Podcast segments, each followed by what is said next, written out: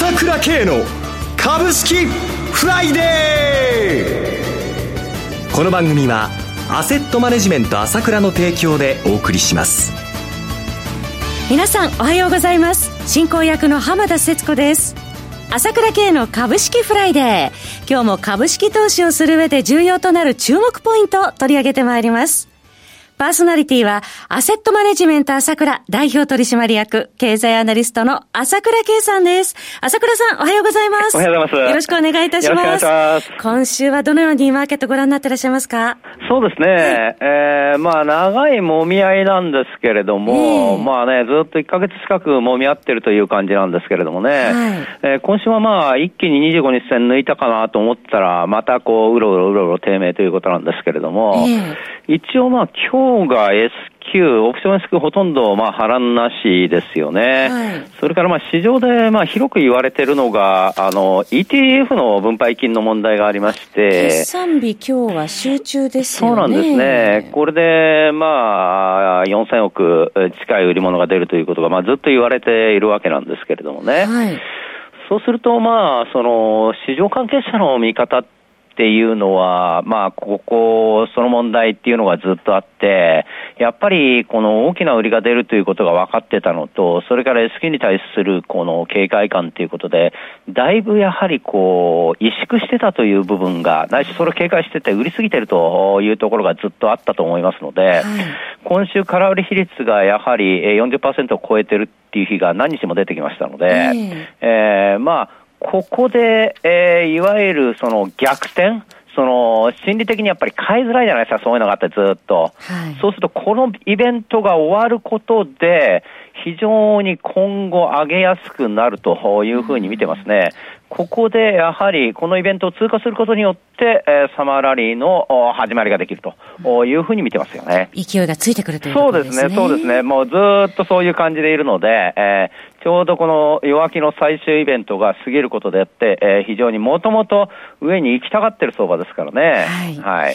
えー、そのような中で、朝倉さん、いよいよ来週朝倉セミナー開催ということで、楽しみにされている方多くいらっしゃるかと思いますが、今回どのようなお話されますでしょうか？そうですね。えー、やっぱり今言いましたけれども、はい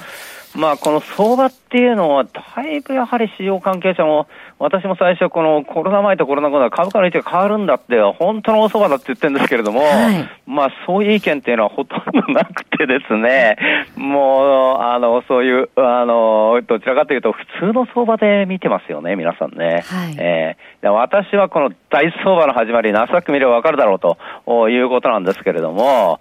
この相場まだ序の口だよと。いうことで、今後のことをですね、話してみたいと思いますね。ナスダック最高値更新ですが、まだまだということですか？そういうことですよね。要は、私も何度も何度も言ってますけども、あの、1929年の時に25年かかってんだから、それが3ヶ月で奪還しちゃう相場っていうのは、もう普通ではないんですね。えー、えー、まさに大きな相場なんだということを感じ取ってもらいたいと思いますよね。まあ、そのことを一つ言うのと、はい、さらに言うということですね。いろんなことを。はい。それからもう一つは、あの、先週も言いましたけど、大統領選の行方ですね。これ、まあ、バイデンさんが今日、75兆円のね、投資っていうことを、あの、発表してきましたけども。公的資金を当てると。そうですね。この辺のところも含めて、アメリカの動向と、これ、そしたら、バイデンさんになったらどうなるのかと、はい、いうことと、トランプさんの巻き返しですね、その辺のことも話してみたいと思うんですけれども。中国のお話なども伺えると、ね、それもね、一つ今回非常に重要なことになってきました。はい、えー、特に香港問題に絡んで、えー、この強硬路線とともに、中国が株高路線を取ってきたっていうのは、これ、ものすごく大きなことですね。今まで中国株はずっと動かなかったですけれども、はい、今度は本格上昇に入ったと思いますので。資金流入がね、凄まじいですよね。はい、えー、そのことも含めてですね、はい、中国の戦略と今後のことですね、その他まあ新興国のことなんかも話して、えー、いきたいと思ってますよね。そして今回はオンラインセミナーとリアルセミナー同時開催ですね。そうですね。えやっぱりここに来てね、はい、えあの、感染者が増えてるということがあるので、まあやっぱり行くって言ってても来なくなっちゃう人もいるでしょうし、まあオンラインっていう人もいるでしょうから、まあ、あ両面、両面でやっていきたいというふうに思ってますよね。はい。改めてご紹介します。朝倉セミナーは来週7月18日土曜日午後1時30分から午後5時までです。参加料金はリアルセミナー、オンラインセミナーどちらも税込み1万3000円。原則クレジットカード決済のみとなります。クレジットカードをお持ちでない方で、セミナーへのご参加ご希望の方は ASK1 のフリーダイヤル0120-222-464 0120-222-464までお電話ください。なお、セミナーでは取扱い商品の勧誘を行う場合がございます。また、今後の新型コロナウイルス流行の状況によりましては、実施できない場合もございますので、どうぞご了承ください。それでは CM を挟んで、朝倉さんにお話詳しく伺ってまいります。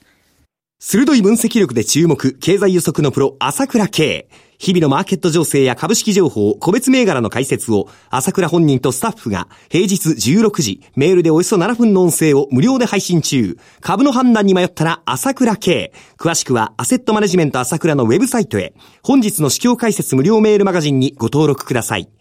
アセットマネジメント朝倉は、証券取引、金銭有価証券の予託、貸付行為は行っておりません。また情報提供する金融商品の取引では、相場変動などにより損失を生じる恐れがあります。取引説明書、契約締結前交付書面などを十分にお読みいただき、ご理解の上お取引ください。金融商品仲介業者登録、関東財務局長金中第605号。さて、朝倉さん、先ほどこれからサマーラリーへ向かっていくんだってお話ありましたけれども、昨日のアメリカを見てみましても、ナスダック、そしてソックス指数が連日で過去最高値更新と強いですよね。まあ、結局ね、えー、その相場が強い時っていうのは、はい、やはり好材料に対して鋭く反応して、悪材料はまあある程度無視しちゃうっていうところがあるんですね、その相場の地合いが強いからということなんですけれどもね、はい、だからまあテスラとか、もう本当にこんなに買っていいのかというほど 買ってしまうわけなんですけれども、えー、まあ業績のいいところでアマゾンもマイクロソフトもね、アップルもこうやってどんどんどんどん上がるわけなんですけれども、はい基本的にはもうその中央銀行がいくらでもやるという姿勢は全く微動だにしてないので、で、この間もあの、中央銀行のね、あの、委員が言ってましたけれども、まあ、すかさずこう、次の手を打つという体制なんですね。はい、感染者が増えてうんぬんしてくればっていうことで、もうその、まあ、アメリカの FRB なんでもそうなんですけれども、ここでもう一つ大きいのは、はい。中国も政策をやはり株高政策をこう明らかに取ってきましたよね。えー、えー、で、米中とこれ、特に中国が今までこういう動きをしたことがなかったのが、こういう政策にまあ傾いてきたというのは大きいと思います。はい、それから日本も株高路線っていうのは、これ、いろんなことを言ってますけど、不変なんですよ。昨日やっぱり驚きましたけど、午前中の段階では、トピックスは0.3%しか下げてなかったんですけども、はい、日銀が ETF を購入ということになりましたよね。1002億でしたね。えー、やっぱりこの、いつでも構えてるっていうか、もうこのコロナに対する対あのややり方っていうのは、はい、やりすぎて問題になることはないということで、万全の形をととあの整えてるわけですよ、はい、これではとても下がりようがないということだと思いますよね。東京の感染者数増えておりますけれども。そうですよね、えー、でそのことがやはり一つ気にかかるわけですよね、はい、でやっぱりそれ、重いじゃないですか、これからこうこんなに感染者が224人になっちゃったらどうなっちゃうんだって、それは甘く見ちゃだめだろうということで、それはその通りだと思いますよ。感染者が今後増えていく可能性っていうのは、この経緯を見ればですね、当然あり得ることじゃないですか。警戒せざるを得ないってことですね。でも、その、アメリカをその時にやっぱりこう振り返ってもらいたいと思うんですよね。はい、アメリカ今300万人感染者ですよ。300万人感染者で、もう、まあ、ある意味大変なことになってるわけじゃないですか。はいそれにもかかわらず新年を取ってるわけなんだけども、で、アメリカが300万人ってことは、日本で言えばアメリカの人口あ、日本よりアメリカの人口の方が3倍以上ちょっとありますから、はい、アメリカと同じ状況というふうになったと仮定するとですね、100万人感染者ってことなんですよ。えー、えー、仮に、まあ昨日224人で大変だと思うかもしれませんけども、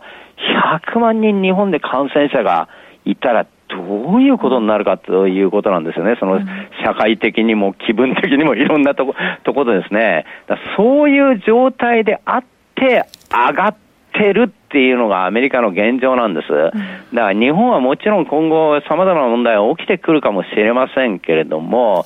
もうその、この間ような完全なロックダウンっていうことはすることなくですね、ここと共存しながらですね、ワクチンを待つというところでいくと思いますので、経済活動もちろん影響を受けるところはあると思いますけれども、それが、社会的には影響を受けるかもしれないけど、相場的に影響を受けるというのは私はもう考えすぎだと思いますので、えー、その問題はですね、私はもうこの相場っていうことを考える面ではですね、あの、それほど重大に考える必要なしと。いうふうに見てますよね。はい。はい。えー、その他のトピックといたしましては、まあ、昨日は、えー、コロワイド伊藤忠が TOB というニュースもありました。そうですね。はい。ここも非常に重要なことで、あのー、まあ、今この段階でこの親子上場解消するのは、まあ実にうまいなというふうに思うんですけれども、はい、やっぱり企業価値がどちらかというとこの収益が落ちたために企業価値が下がったところなので、はい、ここでその株が、株を買収しちゃうっていうのはうまいやり方だなと思ってるんですけれども、それでもですね、このファミリーマートにしても、昨日大戸屋にしてもですね、熱数ということで、ストップ高比例配分そうそう、かなり上のところで、えー、あの、値段があ決まるじゃないですか。これもかなり安いと思うんですけども、要は、その決まる値段っていうのは、例えば PBR1 倍割れとかっていう値段じゃ決まれないわけなんですよ。安すぎるから、そんな安くあの買収しちゃうっていうのはおかしいということになっちゃうんで、妥当ねということで、買収ということになるわけですよ。もちろんプレミアムってある程度あるにしてもですね、そうすると買収が決まっただけ、これだけ上がってしまうっていうことは、そもそも最初の値段が安いわけよ。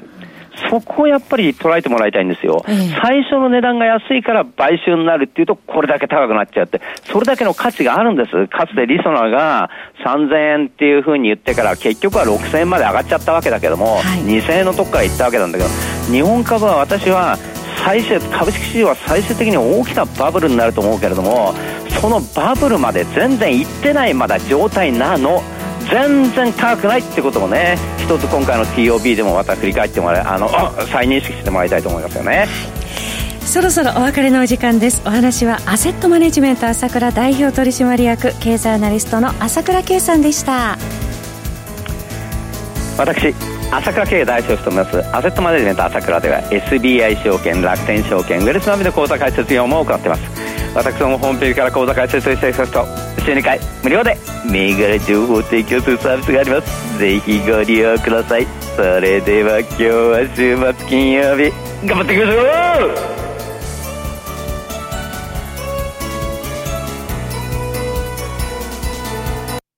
この番組はアセットマネジメント朝倉の提供でお送りしました。最終的な投資判断は皆様ご自身でなさってください。